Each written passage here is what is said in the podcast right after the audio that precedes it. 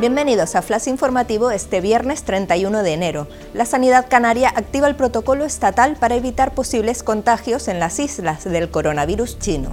Si los alemanes ingresados en La Gomera dieran positivo, personal equipado procedería a su traslado, presumiblemente a un hospital tinerfeño.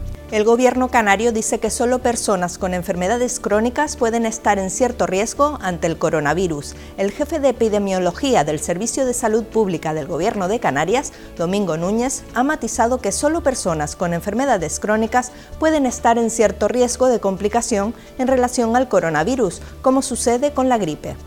Thomas Cook entrega la carta de despido a sus empleados tras su quiebra en septiembre. El administrador concursal de Thomas Cook ha entregado hoy la carta de despido a los empleados de este tour operador británico, que se declaró en quiebra en septiembre de 2019, tras haber sido el segundo mayor grupo turístico a nivel mundial.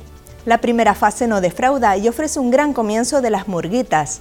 El recinto ferial acogió anoche el concurso de las murgas infantiles, además de los certámenes del carnaval, también se inauguró el escenario.